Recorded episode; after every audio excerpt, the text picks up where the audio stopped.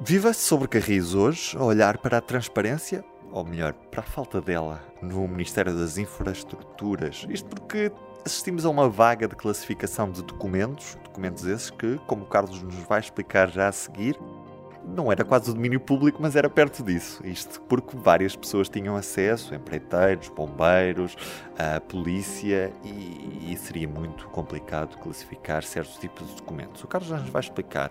Connosco também Diogo Ferreira Nunes, como sempre, um habitué.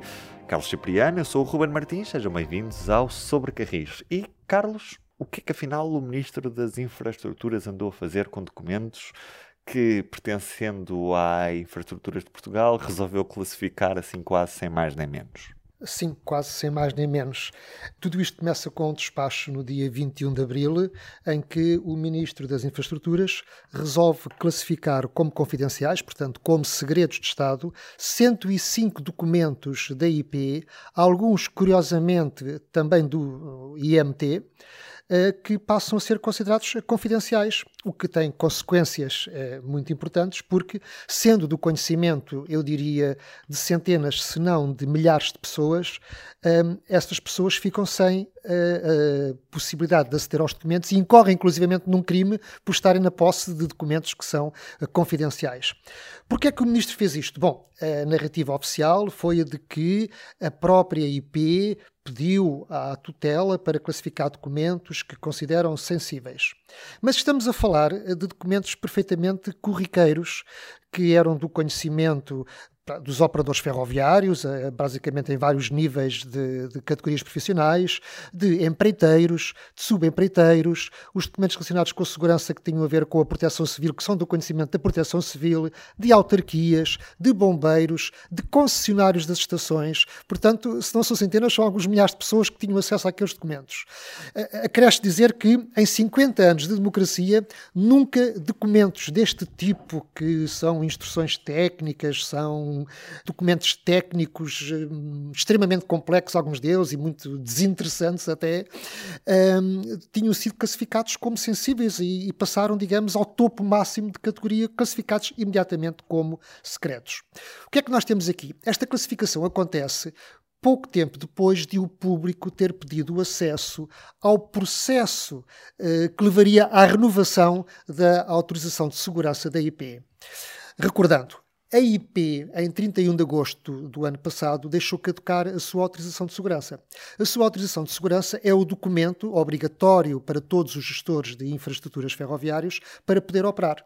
E, portanto, a partir de 31 de agosto, a IP, não tendo esse documento, eh, estava a incorrer, digamos, numa ilegalidade. Não quer dizer que, que passasse a ser inseguro a partir desse dia andar de comboio, mas eh, não tinha autorização de segurança. Isso trazia problemas, nomeadamente até com as companhias de seguros, no caso de haver algum acidente, e, portanto, houve ali um certo pânico e, um, por decisão governamental, a Autoridade Nacional de Segurança Ferroviária, que é que está no, no, no, âmbito do IMT, decidiu renovar quase automaticamente, eh, pedindo alguns documentos, é certo, a autorização de segurança da IP, não pelos cinco anos a que teria direito e que é habitual, mas assim apenas por oito meses, ou seja, uma autorização provisória. Bom, estando esses oito meses a aproximar-se do fim, o público pediu uh, uh, o acesso à, à, documentação desse processo de autorização de segurança para saber como é que estavam as coisas. E é então poucos dias depois que o ministro João Galamba decide classificar como segredos de Estado esse conjunto de documentos. Uh, estes são os factos. Bom, o que é que aconteceu a seguir? Acontece que, dois meses depois, em 14 de junho de 2023, o ministro diz que, num novo despacho, resolve desclassificar 101 desses 105 documentos que passam apenas à classificação de reservados e ficam apenas quatro como uh, confidenciais. E diz que, enfim, uh, foi depois de uma melhor análise que resolveram desclassificar. Não se percebe, digamos, esta, este, este amadorismo, digamos, por parte de um Ministro da República que do nada resolve classificar uh, tantos documentos para logo a seguir desclassificá-los. Até porque, e esta é a parte curiosa desta novela, é a própria IP que, numa carta enviada à tutela, pede ao Ministério que, por favor, desclassifiquem os documentos porque era ingerível, era ingovernável para a empresa ter que implementar medidas de restrição de acesso aos seus funcionários, aos seus fornecedores, aos operadores para uh, o acesso a estes documentos. E, portanto, o ministro então acede e então passam apenas à posição de reservado, classificação de reservado, o que na prática e segundo a lei dos acessos aos documentos administrativos acaba por não ter efeitos práticos, portanto passa à posição inicial. E, e, Carlos, quais é que foram esses documentos que João Galamba resolveu manter confidenciais? Bom, esses quatro documentos sobreviventes, hum, dois deles não se consegue identificar, chama-se Proposta do Conselho de Administração Executivo 29-22, Direção de Segurança IP, e outro com idêntico, que não se sabe o que é. Depois há um terceiro documento que diz evidência da aprovação do Conselho de Administração ao PME, Sistema Geral de Segurança, e divulgação do problema 17. Portanto, está identificado um problema designado problema 17 na IP, que é um segredo de Estado. Portanto, está identificado, não se sabe o que é. É confidencial. E depois, esta para mim foi a maior surpresa, é considerado também confidencial a, a, proposta do plano de ação da IP para responder às recomendações do SPIAF à investigação ao acidente ferroviário de Soure em 31 de julho de 2020. Portanto, aquilo que é o plano de ação da IP para responder às recomendações do Gabinete de Investigação de Acidentes Ferroviários. em resultado da investigação àquele acidente, para o governo é considerado um documento confidencial. Bom, na verdade, a lei só permite que se considerem este tipo de documentos confidenciais aqueles que colocam em causa interesses fundamentais do Estado, o que manifestamente não parece ser este o caso. Por exemplo, um guia para maquinistas, o tratamento de relés, que, é, uh, que são aparelhos eletromecânicos conhecidos de qualquer eletricista da IP, que é uma tecnologia dos anos 50 que já está descontinuada, um, a simbologia Siemens, um, manuais de inspeção da catenária, coisas perfeitamente banais. Tudo isto durante dois meses em Portugal foi considerado, uh, foram considerados documentos que poderiam pôr em causa interesses fundamentais do Estado português. Repare-se na ironia.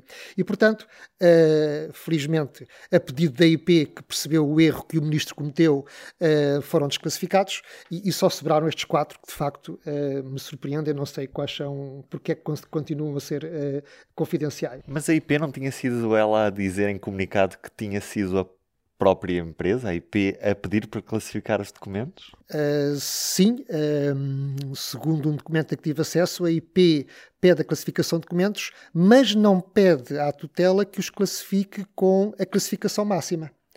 E o que aconteceu foi que o ministro uh, resolveu classificá-los a todos como confidenciais, como segredos de Estado.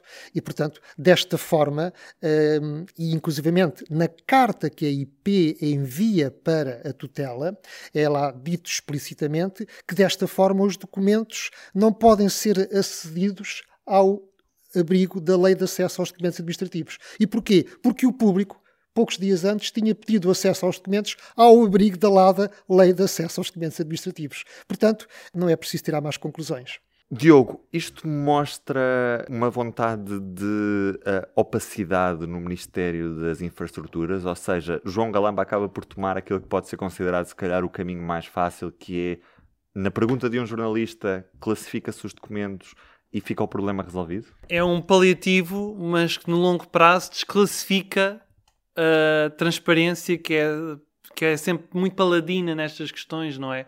O Estado gosta sempre de dizer nós temos de ser mais transparentes com a população, nós temos que, que partilhar mais informação, mas depois, na prática, é exatamente o contrário que acontece. É um bocadinho como quando se está a dizer temos que usar mais os transportes, andar mais de comboio, mas depois em cada cerimónia, mesmo quando há uma estação de comboios ao pé, por exemplo, vão sempre de carro usam sempre um transporte particular. E quando é para usar o comboio, é, é só para quê? Show off. Pura e simplesmente. É, é uma polémica que é um consumo, é um desgaste completamente desnecessário. E isto só acontece porque simplesmente não há obra para mostrar. É, é, não, não vale a pena falar mais nada sobre este assunto para mim. Tu tens tido alguns problemas neste, neste aspecto da comunicação. Se quiseres, podes detalhar só alguns. Sim, é, por exemplo, nós queremos obter um esclarecimento sobre alguma medida comunicada do governo.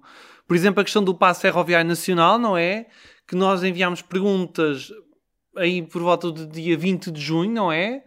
A resposta só chegou 27 de junho, muito hesitante. Foi depois de, de ter de insistir, não é? Depois de chamadas telefónicas e de mensagens, não é? Dizia-se que era para breve, não é? Sem haver uma data concreta, porque havia questões legais e técnicas a resolver. E dois dias depois, de repente, no final do mês de junho, para aí a 40 minutos acabar o mês de junho, há um comunicado enviado à imprensa às 23 horas e 20 minutos a dizer o passo ferroviário nacional está pronto. Mas pronto como? Não vinha esclarecido. Só depois, na segunda-feira seguinte, vinha a dizer que o passo estava efetivamente pronto, era a CP que o ia disponibilizar apenas nas bilheteiras, ou seja, para se ter o passo ferroviário nacional é preciso ir à bilheteira, não dá para pedir online. Mas quando é que ele entra efetivamente em ação? Ah, só dia 1 de agosto. Pode-se comprar agora, mas só entra dia 1 de agosto. Isto é um problema muito simples em comparação com tantos outros a que nós temos tido, jornalistas em Portugal, em ter acesso à informação, em pedir esclarecimentos. E nós não somos propriamente principiantes no assunto. Nós não, não, nós não estamos contra o governo, nós não estamos contra estas entidades. Nós queremos é promover informação de qualidade que seja compreensível para quem nos esteja a ler e que seja realmente credível. Agora, quando nem sequer nos respondem, é que depois nós tornamos aos. Por muitas vezes, quando não nos respondem, podem surgir imprecisões que depois de repente há desmentidos ou direitos de resposta que surgem porquê? Porque antes não houve uma resposta cabal àquilo que foi perguntado. Eu gosto de dar como exemplo a questão da própria agenda do Ministério, em que muitas das vezes, aliás, em todas as vezes, a agenda do Ministro é confirmada aos jornalistas com menos de 24 horas face ao acontecimento em específico. E nós muitas das vezes gostávamos de ir visitar uma determinada obra em que o ministro está presente, mas uh, é comunicado às uh, eh, 19 ou às 20 horas do dia anterior ao evento que decorre às 10 ou às 11 ou às 12 da, da manhã num canto qualquer do país longe de, de, do a sítio onde está. obras, a visita a obras ferroviárias que nós já falámos aqui há, há creio que no episódio passado ou há dois episódios episódios. A Beira, a Beira Alta, por exemplo, houve uma questão da visita à Beira Alta e a comunicação foi feita com menos de 24 horas de antecedência. E tem sido assim para todos os casos do Ministério. Uh, sim, infelizmente, mas eu recordo-me que antes não era assim. Eu recordo-me, por exemplo, nos anos 90, a quando da primeira modernização da linha da Beira Alta, as visitas que na altura eram organizadas pela CP e pelo governo à linha da Beira Alta eram convocadas com antecedência. Os jornalistas iam de comboio, por vezes tinha uma carruagem especial, ia a administração da empresa, ia o ministro, o comboio parava, faziam-se fotografias, havia conversas informais, faziam-se perguntas e depois sim cada um fazia a sua reportagem. Hoje o que acontece é o seguinte: já por duas vezes houve visitas à, às obras da linha Évora-Badajoz e uh, convoca-se na véspera para estar no estaleiro junto à Estrada Nacional número tantos amanhã às tantas horas. O que é que acontece? Só vão as televisões, ou vai a Lusa e pouco mais, porque os outros jornais não têm possibilidades de fazer. Ou seja, dá a ideia que o governo de facto não está interessado em que mais jornalistas participem nesses eventos, porque senão organizava as coisas bem e organizar bem era sempre que possível ir de comboio e uh, avisar com antecedência. E depois a questão é, o que é que está à mão de semear nas perguntas? Ministro João Galamba, o que é que tem a dizer sobre a Comissão de Inquérito da TAP? Ministro João Galamba, o que é que tem a dizer sobre os incidentes no Ministério das Infraestruturas? São sempre as perguntas que estão mais à mão para serem feitas. Porquê? Porque não há a possibilidade de fazer perguntas especializadas. Porque, como é óbvio, o Ministro não vai responder e, como é óbvio, acaba logo ali a sessão de perguntas e respostas e fica-se com os esclarecimentos que são necessários noutras matérias. E, nesse caso, aquilo que era o objetivo da visita, que era a visita a uma obra ferroviária e explicar como é que aquilo funciona e como é que está a acontecer, acaba por não ter impacto nenhum. E a propósito de tudo isto, nós fizemos eh, nove perguntas em maio de, deste ano a três entidades: a CP, o Operador Ferroviário Nacional, a IP, que gera infraestrutura, e a AMT, a Autoridade da Mobilidade e dos Transportes, que é responsável pela regulação do setor dos transportes. Destas nove perguntas, quatro delas ainda estamos à espera de resposta neste momento. Isto apesar de estarem à distância de quantos segundos numa pesquisa no Google, Carlos Cipriano? Por exemplo, eh, uma, uma das perguntas que nós, que nós fizemos, uma que eu fiz à CP, que foi a seguinte: para peça a publicar eh, no público sobre o impacto da guerra e da inflação no setor energético, gostaria de saber em quanto aumentaram na CP de 2021 para 2022 os custos em combustível e energia elétrica. Esta foi a pergunta que eu enviei à CP no dia 23 de maio e que eh, demorou 6 dias e 13 horas a responder. No entanto, Repare-se, a resposta é simples. Vai-se aqui ao site da CP, a comunicação social, na parte institucional, e há aqui um comunicado de 19 de abril de 2023 sobre os lucros da empresa, onde é dito que houve um aumento expressivo dos custos com energia para a tração dos comboios. Estes gastos aumentaram mais de 28,5 milhões de euros em apenas um ano. Portanto, agora aqui em questão de 5 a 10 segundos, obtive uma resposta que a CP demorou seis dias a responder. Esse comunicado, por acaso, tem outra informação que também foi perguntada, neste caso, dia 23 de maio, às 11h17 à CP, que foi qual o índice de pontualidade e de regularidade dos comboios da CP em 2022. Ora, esse mesmo comunicado responde em 10 segundos também, se nem tanto, a essas, a essas duas questões. Índice de regularidade de 97,5% índice de pontualidade de uh, 99,5%. Uh, e, e já te responderam ainda não? Não, ainda estou à espera. Uh, ora, nós estamos a gravar isto a 7 do 7, 7 de julho, e ainda estamos à espera, não sei. Também há muita gente que ainda está à espera do comboio em algumas estações é, é para esta hora, portanto não deve andar muito longe. Carlos, vamos a mais um exemplo. Por exemplo, perguntei à AMT o parecer sobre o estudo realizado uh, pela IP, a pedido da AMT, na sequência do pedido, do pedido de teste de equilíbrio económico da Berreiro, quando a Berreiro se tornou operador ferroviário. É, Trata-se do parecer 6-2023, está online, basta clicar. Aqui está o documento completo. Portanto, o, aquilo que eu pedi já está online. Ora, a AMT, desde 24 de maio, nunca me respondeu porque isso vê também a eficácia e o interesse de, na comunicação desta entidade. Eh, há mais exemplos. Eh, por exemplo, a AIP, perguntei em 22 de maio qual seria o impacto aproximado na linha do Algarve após a eletrificação um, ehm, de, do aumento de receitas da IP e do número de passageiros. Um, esta resposta está no documento Ferrovia 2020 e a IP não respondeu. Mas trata-se de uma informação que é pública e facilmente consultável. Já que falas no, no Ferrovia 2020, temos, tenho, também mandei uma questão, mas no caso, dia 24 de maio, perguntei assim: quanto é que a IP espera investir até ao final da década na sinalização da rede ferroviária e na instalação do sistema ERTMS/ETCS e GSM-R? Fiz esta pergunta dia 24 de maio e ainda insisti dia 29 de maio. Não foi respondida, mas no tal documento Ferrovia 2020 de fevereiro de 2016 está lá explicadinho. Ora, em poucos segundos, o que é que diz aqui? Ora, vamos lá baixar. Ah, 270 milhões de euros. Demoramos, que uns 30 segundos a encontrar, porque o programa Ferrovia 2020 continua público. Ainda não foi classificado já agora.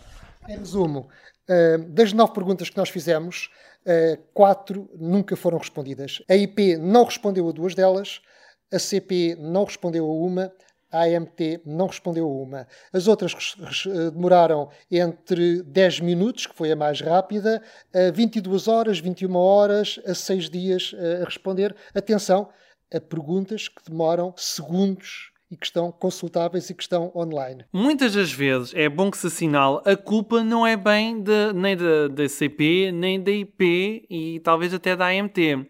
A questão é que muitas vezes estas perguntas são, suje são sujeitas à tutela, ao próprio Ministério das Infraestruturas. Isso, e, e, quase todas as perguntas que são enviadas por nós jornalistas a, a estas entidades, como são entidades públicas empresariais e não têm propriamente grande autonomia de tutela e financeira, têm que ser sujeitas a, aos ministérios. O que muitas vezes explica a demora também em, em responder. Aliás, às vezes até algumas queixas assim nos corredores de, de, desta demora. Deixa-me só retificar-te, Diogo, ah, não creio que a AMT mande para o Ministério, quer dizer, é uma entidade, uma entidade reguladora independente. não...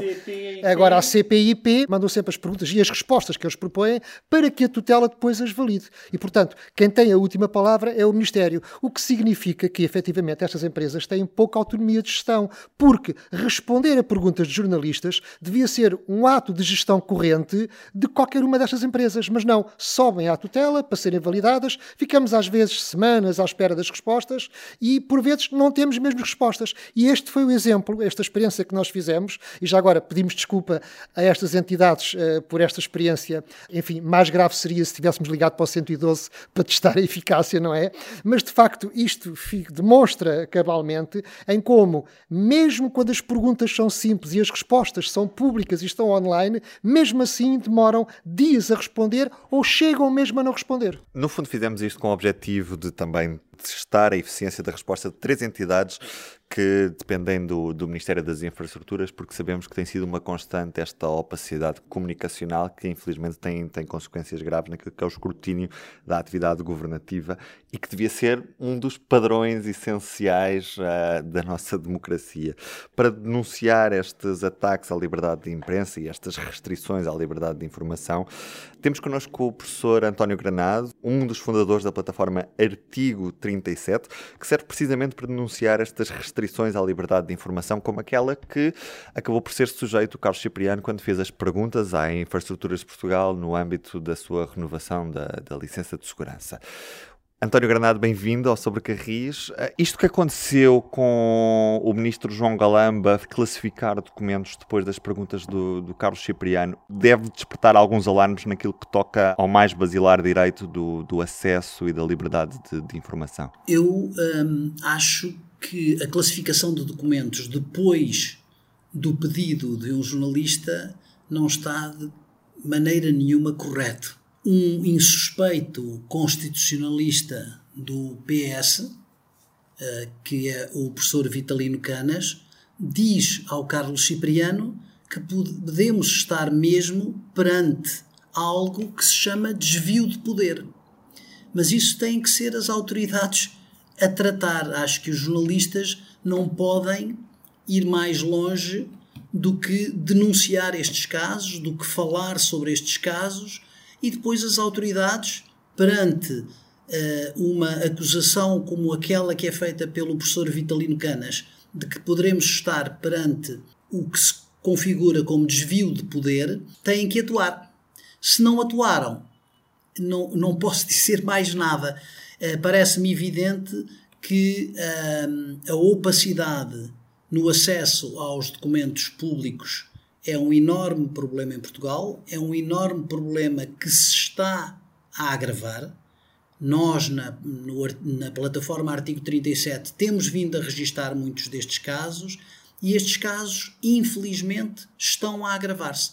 Há alguma coisa que explique o porquê dessa tendência de agravamento no que toca a, a, a, às sucessivas restrições desta liberdade de informar? Ou seja, quando há um ministro que classifica documentos, quando há estas opacidades naquilo que são as respostas normais a jornalistas, o que é que explica que estes casos sejam cada vez mais frequentes? Um dos problemas principais que o país tem, eh, todos nós sabemos, é a justiça quando a justiça não funciona, eh, as pessoas permitem-se fazer coisas que eh, são de alguma forma ilegais. Eh, o professor Vitalino Canas, mais uma vez citando, acha que é ilegal e inconstitucional. E, portanto, se alguém comete um ato ilegal e inconstitucional, os tribunais têm que atuar. A Procuradoria-Geral da República tem que atuar. Como ninguém atua, o que é que se passa? Estas entidades continuam a fazer a mesma coisa. Eu parece-me que estamos a viver uma época em que as pessoas que assumiram determinados cargos públicos convencem-se, eu digo isto muitas vezes, convencem-se que são ministros e convencem-se que, sendo ministros, têm poder para fazer o que lhes apetecer. O que acontece é que essas pessoas, todas elas, não são ministros. Estão ministros. Estão ministros num determinado uh, período das suas vidas. E quando eu, na vez de atuar como estando ministro, atuo como sendo ministro, acho que tenho o poder absoluto. Ninguém me vai verificar nada, ninguém vai controlar o que é que eu fiz e, portanto, não respondo a jornalistas. Uma das coisas que tem vindo a acontecer nos últimos anos é pura e simplesmente a não resposta à Comissão de Acesso aos Documentos da Administração. A Comissão de Acesso aos Documentos da Administração pede uma informação e, a, e as entidades públicas não respondem ao jornalista e nem sequer se dão ao trabalho de responder à Comissão de Acesso aos Documentos da Administração. Já agora, todos os casos que no ano passado foram analisados pela Comissão de Acesso aos Documentos da Administração, foi dada razão aos jornalistas. O que é que isto quer dizer? Quer dizer que a Comissão está eh, tendenciosamente a ajudar os jornalistas? Não. A Comissão é uma comissão oficial, nomeada pelo Parlamento, todos os partidos políticos uh, uh, nomeiam pessoas para lá, várias entidades, etc. É uma comissão independente que, em todos os casos, repito, deu razão aos jornalistas. O que é que isto significa? Significa que as autoridades não estão a utilizar a lei, recusam porque lhes apetece e depois a Comissão de Acesso dá razão aos jornalistas. Porque se eu tivesse a utilizar a lei, é possível eu recusar alguns documentos, mas eu tenho que consubstanciar, que tenho que justificar essa minha recusa. A verdade é que nem sequer se dão ao trabalho de justificar e, portanto, perderam todos os casos que apareceram na Comissão de Acesso aos Documentos da Administração. E isto é extremamente grave. É mais fácil isto acontecer em governos de maioria absoluta? Eu não me parece que tenha a ver com os governos de maioria absoluta. Eu acho que isto tem a ver com uh, eh, 48 anos de ditadura que não foram suficientemente esquecidos nos 49 anos de democracia. Um, ou seja, as pessoas não perceberam que a transparência da administração é algo que nos serve a todos que é importante para o funcionamento da própria democracia, é importante para o não aparecimento de populismos. Por exemplo, é importante para que as pessoas percebam que a administração pública está ao serviço dos cidadãos e não ao serviço daqueles que ocupam os cargos, e portanto tudo isto tem a ver com a forma como a democracia funciona. O, o artigo 8 sobre esta última conversa que estávamos a ter agora. O artigo 8 do Estatuto do Jornalista, que o nosso camarada uh, José António Cerejo tem lutado para que seja efetivamente regulamentado, diz que as autoridades públicas têm obrigação de responder aos jornalistas obrigação de responder aos jornalistas. E, portanto, cada vez que não respondem, estão a desrespeitar a lei. Eu não estou a falar de empresas privadas. As empresas privadas fazem o que lhes apetece. Ok? Mas as entidades públicas, diz a lei, que são obrigadas a responder aos jornalistas e que os jornalistas não têm que justificar porque é que necessitam de uma determinada uh, informação. Isto é extremamente importante. Diz assim: o, uh, o interesse dos jornalistas no acesso às fontes de informação é sempre considerado legítimo. E depois diz: o direito de acesso à informação é assegurado aos jornalistas pelos órgãos da administração central e pelas empresas de capitais total ou maioritariamente públicos, pelas empresas controladas pelo Estado, etc, etc, etc. Portanto, há uma obrigação de resposta das entidades públicas. Isso é absolutamente claro e isso não está a ser uh, devidamente eh, tomada em atenção por aqueles que ocupam os cargos públicos. Para que as pessoas fiquem a saber o que é que é a plataforma Artigo 37 e porque é que se chama Artigo 37. O, artigo 37 nasceu da necessidade de deixar registadas as restrições à liberdade de informação. E elas são muitas. Uh, para além destas que temos estado a falar, há também Uh, conferências de imprensa sem direito a perguntas, há também uh, violência sobre jornalistas, há ameaças sobre jornalistas, há insultos uh, e há uma série de outras ameaças à liberdade de informar. Há ameaças de processos, por exemplo, é uma coisa também que é muito utilizada para ver se os jornalistas param com determinada investigação, os processos nunca vão para a frente. Quando os processos vão para a frente, nós não registamos na plataforma, porque toda a gente tem direito a processar toda a gente. Mas quando há ameaça sem que ela se concretize, acho que vale a pena registar. Uma das coisas que acontece com estas ameaças é que as pessoas, passado um tempo, esquecem-se. Ah, mas quantos jornalistas é que foram uh, insultados e agredidos à porta de estádios no ano passado? Não sabemos, todos nós temos ideia que foram, mas não sabemos. E assim começámos a registar.